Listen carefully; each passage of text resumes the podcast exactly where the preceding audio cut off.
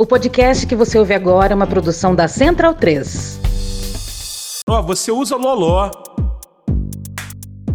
Você lambe cu de desconhecido na night. Um beijo pra você, tamo junto. Você bebe em copo de estranho. Você compra aqueles doces chinês que fica indicando no TikTok. Cai comida no chão, carne no chão. Você come carne no chão. Você usa trembolona. Você fuma um prensado horrível. E você não vai tomar uma vacina, cara. Porra, você não vai tomar uma vacina, cara. Pelo amor de Deus, cara. Porra, toma vergonha aí. Não custa nada, cara. Você não vai tomar uma vacina, cara. Porra, é uma vacina da nova ordem mundial, Casimiro. Você tomou por quê? Por quê? Ei, Casimiro, se é tão bom, por que precisa de reforço? Por quê? Por quê? Ei, Casimiro, quantas doses vai reforço? Vai, vai tomar no seu cu, porra! Como reforço, porra! Toma! Toma! Esquece, toma, vacina pra dentro. Porra, tu toma vacina desde que tu tem um ano de idade, tu toma 50 mil vacinas, tu virou um galalau e agora tá fresco. Vai se fuder. Delírio em Brasília. Uma canalice que vocês fazem.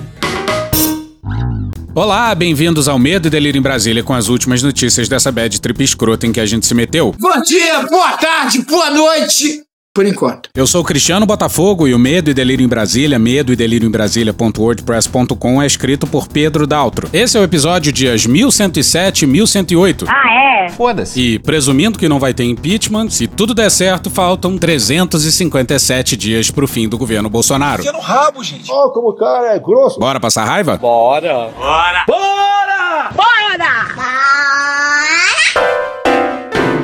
Reforma trabalhista. Toda hora essa discussão, cara. Sabem quem tá de volta? Essa eu quero ver. Não, não quero ver, não. O editorialista do Estadão. Não, não, peraí, dá pra ficar melhor. O terrível editorialista do Estadão. Eita porra. A gente ficou na dúvida se o editorial entrava aqui ou não. Sabe como é que é, né? Uma escolha muito difícil. Did you see what I did there? O título do editorial é O PT não sabe o que é cidadania. Que porra essa? Bom, vai ver que quem sabe o que é cidadania é. O terrível editorialista do Estadão. Aí, curioso, nosso queridíssimo Pedro Daltro foi ler o subtítulo para entender a parte da cidadania e se deparou com isso aqui, abre aspas. Sem propor caminhos para o desenvolvimento econômico e social, partido ataca um dos principais avanços obtidos nos últimos anos, a reforma trabalhista aprovada em 2017. Fecha aspas. Ah, não, aí não, aí ele extrapolou. Pois é, eles relacionaram cidadania à reforma trabalhista. Como assim? Não entendi. Misericórdia, jornalista. Tenha dó. Bora pra Katina Baran na Folha no dia 15 de julho de 2020. O ex-presidente Michel Pastilha. Temer afirmou que ministros do seu governo superestimaram os números de geração de emprego na propaganda que embasou a reforma trabalhista aprovada no governo dele em 2017. Por que será? A fala se deu no dia em que a sanção do projeto completou três anos. Deu errado. Um dos entrevistadores questionou Temer sobre o tema. Ele lembrou que o então ministro da Fazenda, Henrique Meirelles, havia estimado a geração de 6 milhões de empregos a partir da aprovação da reforma. Não é verdade. O que gera emprego é aumento de produção, e aumento de produção ocorre com demanda. Já Ronaldo Nogueira, que ocupava o Ministério do Trabalho, citou que ao menos 2 milhões de vagas seriam criadas em dois anos. Abre aspas, quero concordar com a sua afirmação de que o nosso ministro Meirelles e Ronaldo Nogueira exageraram nas suas previsões. Eles estavam pautados pela ideia, que na verdade é muito comum aqui no Brasil, que é a seguinte: Lá vem besteira. Lá vem besteira. quando você produz uma lei no Brasil, no dia seguinte o céu é azul. Você não tem desemprego, você não tem insegurança. Fecha aspas, disse Temer. Eles perderam o limite. O ex-presidente também afirmou que a reforma não tirou direito dos trabalhadores. Será mesmo? Apenas modernizou as relações com empregadores. Porra, Cristiano, aí não, hein? A tal modernização é a livre negociação entre trabalhador e patrão. Extremamente equilibrado. Sabe a livre negociação entre um velho manco e um urso faminto que acabou de acordar da hibernação?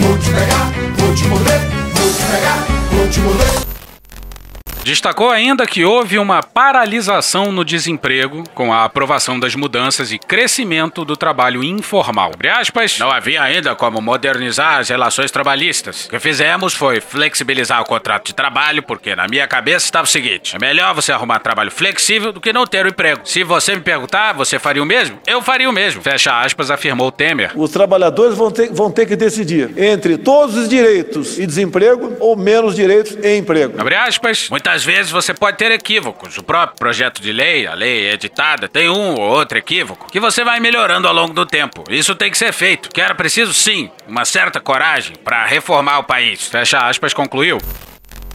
Pois é, até o Temer fala em propaganda enganosa. E agora. O terrível editorialista do Estadão! Vem dizer que a reforma que vendeu o terreno na Lua é a própria cidadania? Isso faz tanto sentido quanto isso aqui. Pão! Pão de forma! Pão! Pão de forma! Não faz muito sentido. Mas calma. Calma, vocês estão de cabeça quente. Continuemos no meia-culpa do Temer, que não agradou ao Meirelles, o seu então ministro da Fazenda. Foda-se! Procurado, o atual secretário da Fazenda de São Paulo, Henrique Meirelles, afirmou em nota à Folha que qualquer conclusão agora é precipitada e prematura. Tá bom, tá bom. Já que as estimativas de aumento de emprego foram baseadas na experiência internacional de países que fizeram a reforma, abre aspas, em uma economia crescendo no seu potencial, o que não é o caso hoje, fecha aspas. Pois é, ele foi um dos responsáveis pela reforma em 2017, logo depois de uma recessão brutal e com um cenário econômico global tenebroso. E aí vem dizer que fizeram estimativas baseando-se em uma economia crescendo no seu potencial. Mas isso é, é enganar. Meirelles destacou que uma reforma apenas não seria capaz de solucionar todos os problemas do país. Sério? Mas reafirmou que, em condições normais, as mudanças podem produzir bons efeitos. Deixa com a cara magoada. Abre aspas. As condições macroeconômicas vigentes desde a aprovação da reforma não permitiram ainda que o Brasil obtenha os ganhos que a nova legislação trabalhista é capaz de produzir. Fecha aspas, disse. O presidente da reforma diz que houve exagero. É, eu exagerei. E seu ministro da Fazenda diz que não houve exagero algum. Tem que combinar o discurso, pô. Agora sim, voltemos ao editorial. Infelizmente. E vamos ignorar a boa parte, porque a gente tem dó dos seus tímpanos. Mais ou menos. Não dissemos ainda, mas é o editorial do dia 9 de janeiro. Recentemente, Lula e a presidente do PT, Gleisi Hoffmann, defenderam a revisão da reforma trabalhista aprovada pelo Congresso durante o governo de Michel Temer. A atitude lulopetista chega a ser perversa com a população. Sim, perversa. Quantas palavras tem no dicionário? 400 mil? 500 mil? Podia ter escolhido problemático, difícil ou até anfioxo. Ah não, perversa aí complica, né?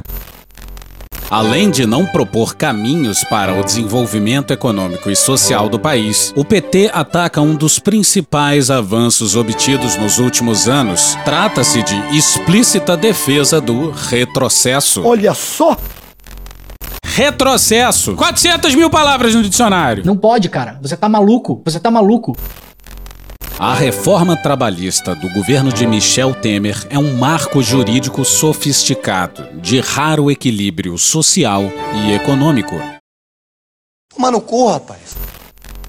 Pô, marco jurídico sofisticado de raro equilíbrio social e econômico? É meu pau em sua mão, porra. Quem relatou a reforma em 2017 foi o Rogério Marinho, atual ministro do Desenvolvimento Regional desse Ministério Técnico. Alguém realmente acha que um ministro do governo Bolsonaro seria capaz de oferecer ao país um marco jurídico sofisticado de raro equilíbrio social e econômico? É óbvio que não. O famoso argumento ad hominem. Calma, calma. Em artigo no dia 10 de janeiro na Folha, o Guilherme Boulos deu o papo. Os números, meus caros, não costumam mentir. A promessa de gerar 2 milhões de empregos até 2019 virou pó. Pô! O discurso de redução da informalidade foi desmentido de forma dramática. De 37,3 milhões de trabalhadores em 2017 para 39,3 em 2019. E aqui Boulos foi bem demais, deixando claro que já era um fracasso antes da pandemia. A pandemia é a cereja no bolo da desgraça. Uma bosta. Porque, adivinhe você, não se gera emprego diminuindo o custo trabalhista, mas expandindo a demanda via crescimento econômico. Mas volta pro miserável editorial. Infelizmente. A reforma trabalhista foi capaz de atualizar a legislação trabalhista, desfazendo rigidezes e promovendo novos equilíbrios, sem eliminar direitos dos trabalhadores. Não. Não! Não! A reforma trabalhista aprovada pelo Congresso em 2017 não guarda nenhuma simetria com as ideias simplistas e equivocadas do governo Bolsonaro, que vê nos direitos trabalhistas apenas entraves a serem removidos o mais depressa possível. Porra nenhuma, rapaz! É a mesma conversa de menos direitos e mais empregos. Sem extinguir direitos, proporcionou mais liberdade e flexibilidade nas relações de trabalho, além de ter removido algumas excrescências do sistema jurídico nacional, como era o caso da contribuição sindical obrigatória. De novo, 400 mil palavras. E eles escolhem excrescência. É questão do cocô. Você pode até discordar de imposto sindical obrigatório. Mas colocar como excrescência aí complica. Negociações justas entre trabalhadores e empregados precisa, necessita de trabalhadores unidos. Do contrário, é atropelo atrás de atropelo. Não há paridade de armas. E olha o raciocínio a seguir.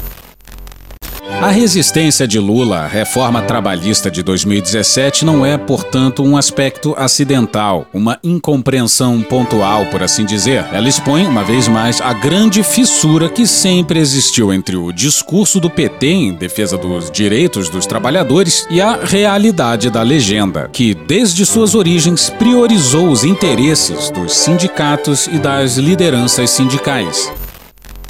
E é até possível fazer essa crítica à esquerda. Mas não é o caso, né? O cara defende a reforma trabalhista e vem meter essa. Agora, na opinião dele, quem defendeu o direito dos trabalhadores foi o Michel Miguel. O Temer, o Meirelles e o mercado. Magnânimos e solidários com o povo brasileiro.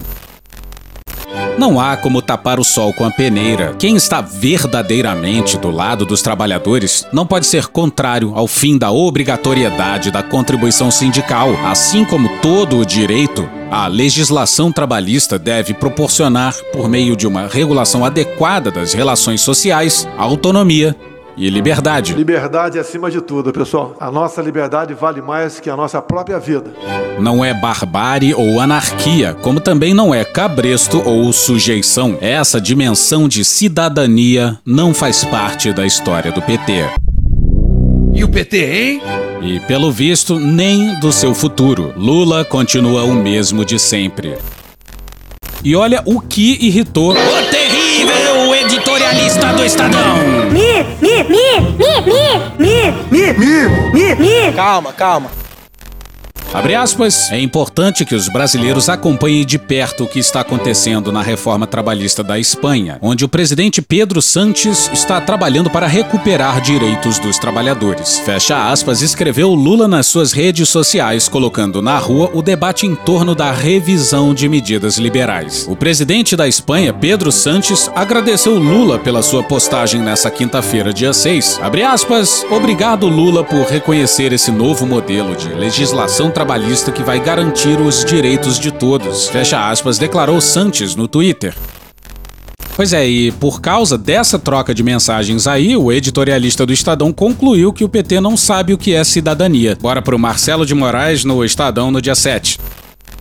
A indicação do PT de que pode imitar a Espanha e desfazer a reforma trabalhista no Brasil não é a única revisão de medida econômica que o partido discute adotar caso volte ao poder. O ex-presidente Luiz Inácio Lula da Silva e importantes integrantes da legenda também avaliam atuar para reverter outras propostas aprovadas nos governos de Michel Temer e Jair Bolsonaro, como o programa de privatizações de estatais, que pouco avançou, e o teto de gastos, principal âncora fiscal da economia. Uma ala do partido defende incluir na lista do revogaço petista a autonomia do Banco Central, aprovada no ano passado pelo Congresso, mas essa discussão ainda está no estágio menos amadurecido.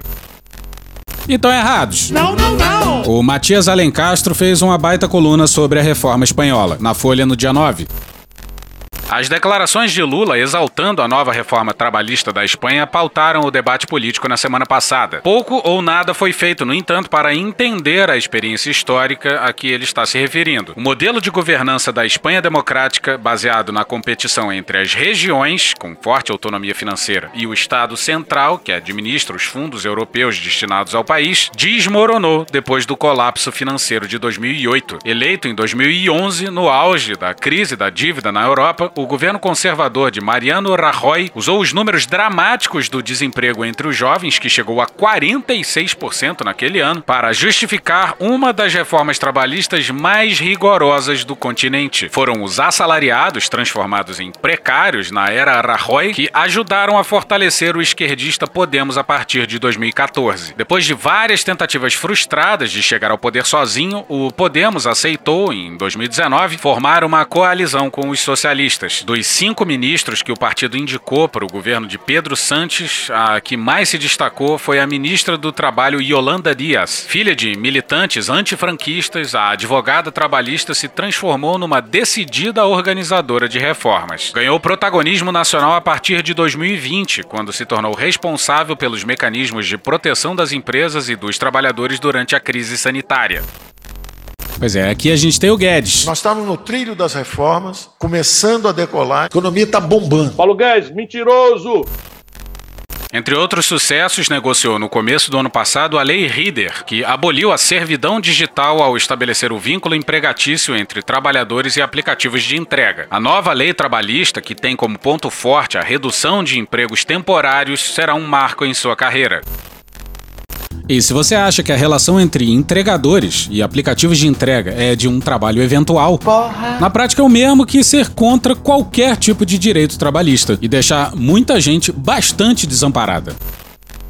Dias mostrou que a diferença entre revogar, rever e contra-reformar não é apenas semântica. Ela insistiu na necessidade de criar uma lei a partir do zero para enfrentar os desafios do mercado de trabalho pós-pandemia. É isso mesmo! É isso mesmo! Seu estilo ambicioso incomodou os correligionários do Podemos, do qual ela se desfiliou, e dos socialistas, mais interessados em se acomodarem com uma simples revisão da lei existente. Hoje, empresários e sindicatos na Europa reconhecem que o método Dias é muito mais efetivo do que o de Emmanuel Macron, que desencadeou os coletes amarelos, a maior revolta popular da França desde 1968, na sua primeira tentativa de reformar o país. Política mais popular da Espanha desde 2020, Dias está articulando uma nova coalizão da esquerda e é vista como sucessora de Sanches no governo. Não faltam paralelos entre a experiência brasileira e espanhola. Ambas as reformas trabalhistas foram realizadas em períodos de baixa intensidade democrática, sob a tutela do FMI na Espanha e, no caso brasileiro, por iniciativa de um governo nascido de um impeachment escabroso. A situação dramática dos milhões de trabalhadores por aplicativo, explorados por algoritmos e abandonados pelo Estado, obriga os governos progressistas a repensarem o mercado de trabalho. Mas, mais do que o resultado final da obra de Dias, é um método posto em prática por ela que deve servir de inspiração. Sua trajetória mostra que a esquerda moderna e unida domina como nenhum outro campo ideológico a arte da reforma econômica. E dá uma invejinha, né? Mas olha o papo do Rodrigo Maia pelas bandas de cá. Ao mesmo tempo que defendem revogar a reforma trabalhista daqui, defendem um modelo econômico da China, que não dá direito nenhum aos trabalhadores. Não. É a famosa falácia do espantalho.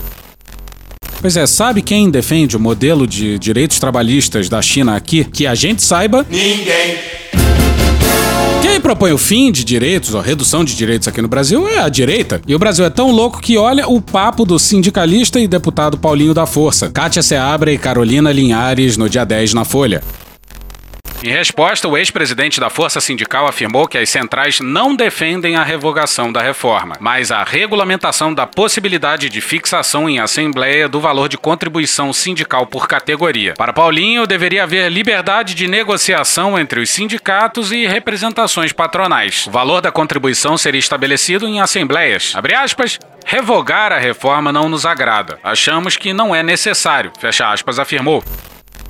Pois é, o Brasil é muito doido mesmo, não faz sentido. A liderança sindical falando isso. E fica aí a denúncia: a discussão da reforma trabalhista dentro do PT está sendo liderada pelo Mercadante. Se a candidatura é a mesma de sempre, que pelo menos os nomes em volta de Lula sejam novos, não é possível que o PT não tenha quadros capazes disso e que não sejam as mesmas figuras de sempre. E desde já fica a dica aí do nome do Celso Rocha de Barros. Ele é minha sopinha de abóbora. Malditos milicos. E vem mais texto do Estadão. Calma. Mas antes, um aviso importante: tem gente lá fazendo um bom trabalho, como por exemplo o André Schauders e o Breno Pires. E mais um pessoal que ajudou com eles a desvendar o orçamento secreto. Assim como o Marcelo Godoy, tem uma ótima coluna lá falando sobre os. Malditos milicos. E a gente também gosta dos textos do Celso Ming. Aviso feito, vamos à coluna mais recente da Eliane Cantanhede, intitulada Após meses submersos, militares voltam à tona contra o negacionismo a favor da verdade. Pode isso, Arnaldo? Não. Pois ela colocou militares e verdade na mesma frase. E os militares ainda saíram bem na foto. É golpe. Pessoal, nega golpe, nega tortura, mas louva torturador e jura até hoje que o Herzog se matou. Ódio e nojo. Ódio e nojo. Ódio e nojo. Ódio à ditadura.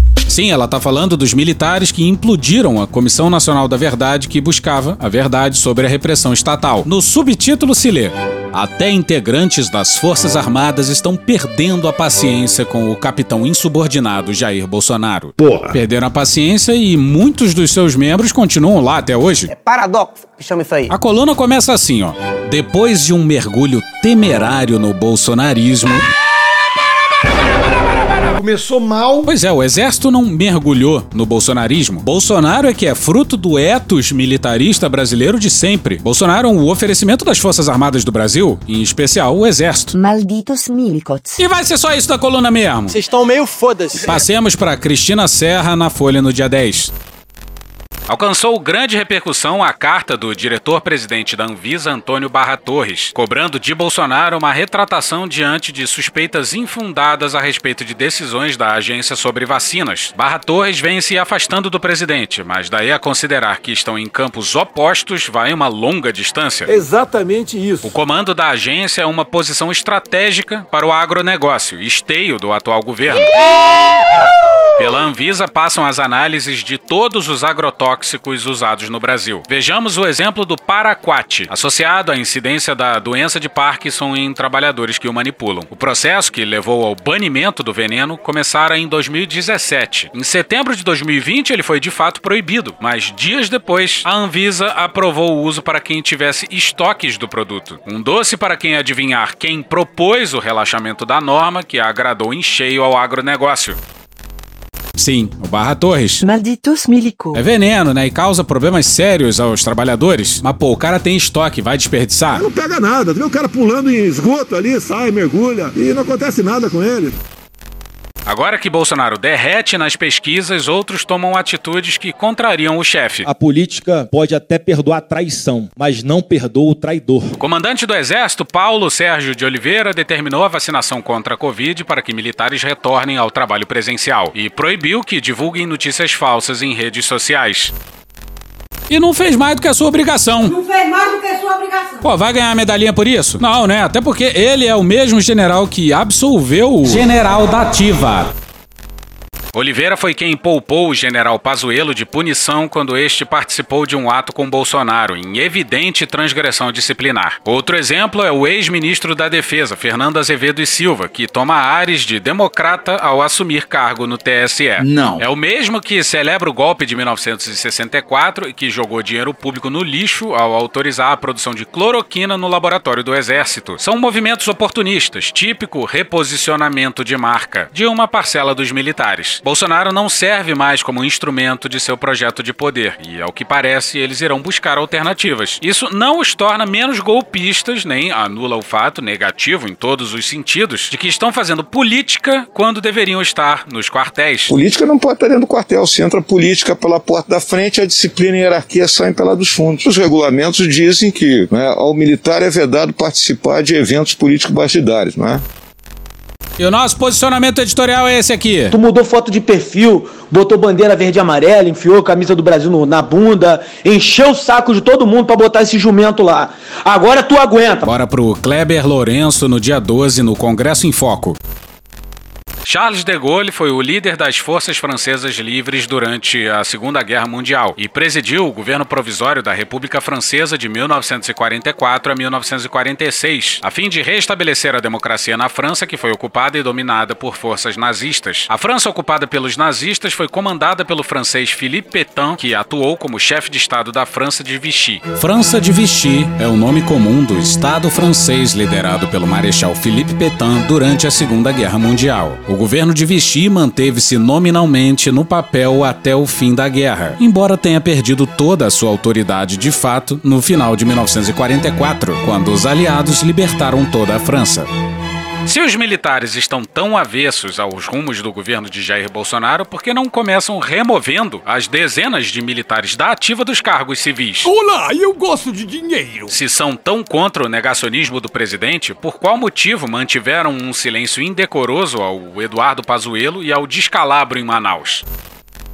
Ou é um corporativismo altamente babaca e irresponsável, ou é porque concordam com o Pazuello. Afinal, foi o exército que apostou na cloroquina antes mesmo do Mandetta enviar ofício. Se são tão legalistas, por que não param de se intrometerem na política? Por que não voltam para os quartéis e deixem que a sociedade civil cuide do que é sua responsabilidade? Sofremos com um excesso de pessoas que acham que são Charles de Gaulle, mas na verdade são Philippe Pétain, que querem enganar e ludibriar o eleitorado. Não se esqueçam daqueles que fizeram parte do Brasil de Vichy. Alô, Mourão! Essa conta irá para as Forças Armadas. Muniz Sodré. Por conta dos 80 anos, Muniz Sodré foi entrevistado pelo Globo. Vamos celebrar a vida e uma vida que não é severina, uma vida bem vivida. Hoje é aniversário do imenso, do imenso, do imenso Muniz Sodré. Leiam Muniz Sodré. Vocês precisam saber da piscina, conforme já diria a Vedete de Santa Amaro, em ler Muniz Sodré. Acontece que ele é baiano. A gente confessa que a gente não leu Muniz Sodré. Tem que dar meios para quem, lamentavelmente, é ignorante e não tem meios, controlar sua prole. Calma, porra. Mas depois desse papo do Franciel Cruz aí, a gente vai tentar ler. Bora pra entrevista com o Muniz Sodré no Globo no dia 12, em matéria escrita pelo Juan de Souza Gabriel. Abre aspas, o real que me cerca é catastrófico. Percebi que desconhecia a parcela do povo brasileiro que elegeu o atual governo. É uma parcela protofascista, etnocida, que sofre pra burro, mas pactua com os detentores de privilégios. É um choque muito grande. O Brasil se revelou para mim ainda mais brutal do que na ditadura militar. Caralho, o maluco é brabo. Depois do golpe de 64, eu sentia que um elefante tinha sentado na minha cabeça. Agora, a opressão militarista vem com coisa pior, que é o rebaixamento moral, ético e político da vida nacional. É escandaloso. Pois é, não tem DOPS, não tem tortura. Tem, mas o público-alvo é outro. Mas tem um governo militar eleito no voto. Tirando o pequeno detalhe da inegibilidade do Lula e a ameaça do então comandante do exército para cima da Suprema Corte. Mas sim, um governo militar democraticamente eleito no voto e destruindo tudo o que construímos arduamente nas últimas décadas. Depois da ditadura militar, a sociedade civil ainda tinha alguma força. As forças políticas se recompuseram e fizeram a Constituição de 1988, que é de extrema importância. Traidor da Constituição é traidor da pátria. Os partidos se desintegram e hoje só representam o interesse de famílias. Giram ao redor de si próprios e das verbas do fundo eleitoral. Isso está acontecendo no mundo todo. Nos anos 1920, Carl Schmitt, teórico político alemão, já dizia que a democracia parlamentar estava condenada ao centro e à corrupção. O centro que temos hoje no Brasil começou com Fernando Henrique Cardoso, que quebrou a espinha dorsal do movimento sindical ao derrotar a greve dos petroleiros em 1995. E como que por irradiação as demais instituições se abalaram. Mas Fernando Henrique Cardoso ainda fez um governo crível. Já a extrema direita brasileira é suicida. É um capitalismo de destruição, de aniquilamento dos recursos naturais e humanos. É predação de valores e de gente. Pois é, predação de valores e de gente. Tá aí uma boa definição desse governo militar. A minha especialidade é matar. E obrigado, Franciel, por nos apresentar esse trecho que vai seguir maravilhoso na sua live das cangebrinas. A alegria é o seguinte: a alegria vem de ala, ser, né? Ala é, é asa, acer chão. Você, de algum modo, você está alegre quando você perde o chão, a, as asas lhe levam e você se encontra com como se estivesse flutuando nas nuvens, e, e, as nuvens em latim se diz hilaritas, da hilaridade vem o riso. A alegria é uma categoria metafísica para mostrar o seguinte, que é a afinação perfeita com o mundo. Como quando você afina um instrumento, um violão. você afina as cordas em perfeita sintonia uma com as outras, né? É, então você diz que as cordas estão afinadas, por quê? Porque elas estão em perfeita harmonia uma com as outras. Quando você está em perfeita harmonia com o mundo, isso dura pouco. Isso dura pouco. Isso não é, você não pode fazer uma indústria disso. Nessa perfeita harmonia você está alegre. Você voou com essas asas e aí você aprova o real, o mundo, tal e qual ele existe. Rapaz, é, é pouca catilogência, pelo amor de Deus. E hoje não tem cunha, porque o ministro André não merece tal companhia. E hoje ficamos por aqui. Veja mais, muito mais em medo o blog escrito por Pedro Daltro. Esse episódio usou áudios de Casimiro, Away de Petrópolis, Hermes e Renato, Carla Bora, Choque de Cultura, Cine Trash, Barclays, Raíssa é a Rodada, Hora do Rush, Dom e Juan, Samuel Mariano, Flow Podcast, Programa Silvio Santos, Thiago Rodrigo, Jovem Pan, Psirico, Os Donos da Bola, Petit Jornal, Diogo Defante, Gaveta, Poder 360, Rede Globo, UOL, Pânico, Sumina Studer, Intercept Brasil, Fran Franciel Cruz, Túlio Viana, Programa do Datena, Professor Pasquale, Sai de Bamba, O Povo Online, Luísa Marilac, TV Câmara, João Kleber, Cartoon Network, Léo Stronda, Conversas Cruzadas, Regina Roca, Chico Botelho, Globo News, Podcast Panorama CBN, Rádio Band News FM e The Office. Thank you! Contribua com a nossa campanha de financiamento coletivo. É só procurar por Medo e Delírio em Brasília no PicPay ou ir no apoia.se barra Medo e Delírio. Porra, doação ao caralho, porra. Não tem nem dinheiro pra me comprar um jogo de videogame, morou, cara? Pingando um capilé lá, vocês ajudam a gente a manter essa bagunça aqui. Assine o nosso feed no seu agregador de podcast favorito e escreve pra gente no Twitter. A gente joga coisa também no Instagram e no YouTube. E o nosso Faz Tudo Bernardo coloca também muita coisa no Cortes Medo e Delírio no Telegram. E agora a gente também tem uma loja, loja.medo delírio em Brasília.com.br. Eu sou Cristiano Botafogo, um grande abraço e até a próxima. Bora passar a raiva junto? Bora!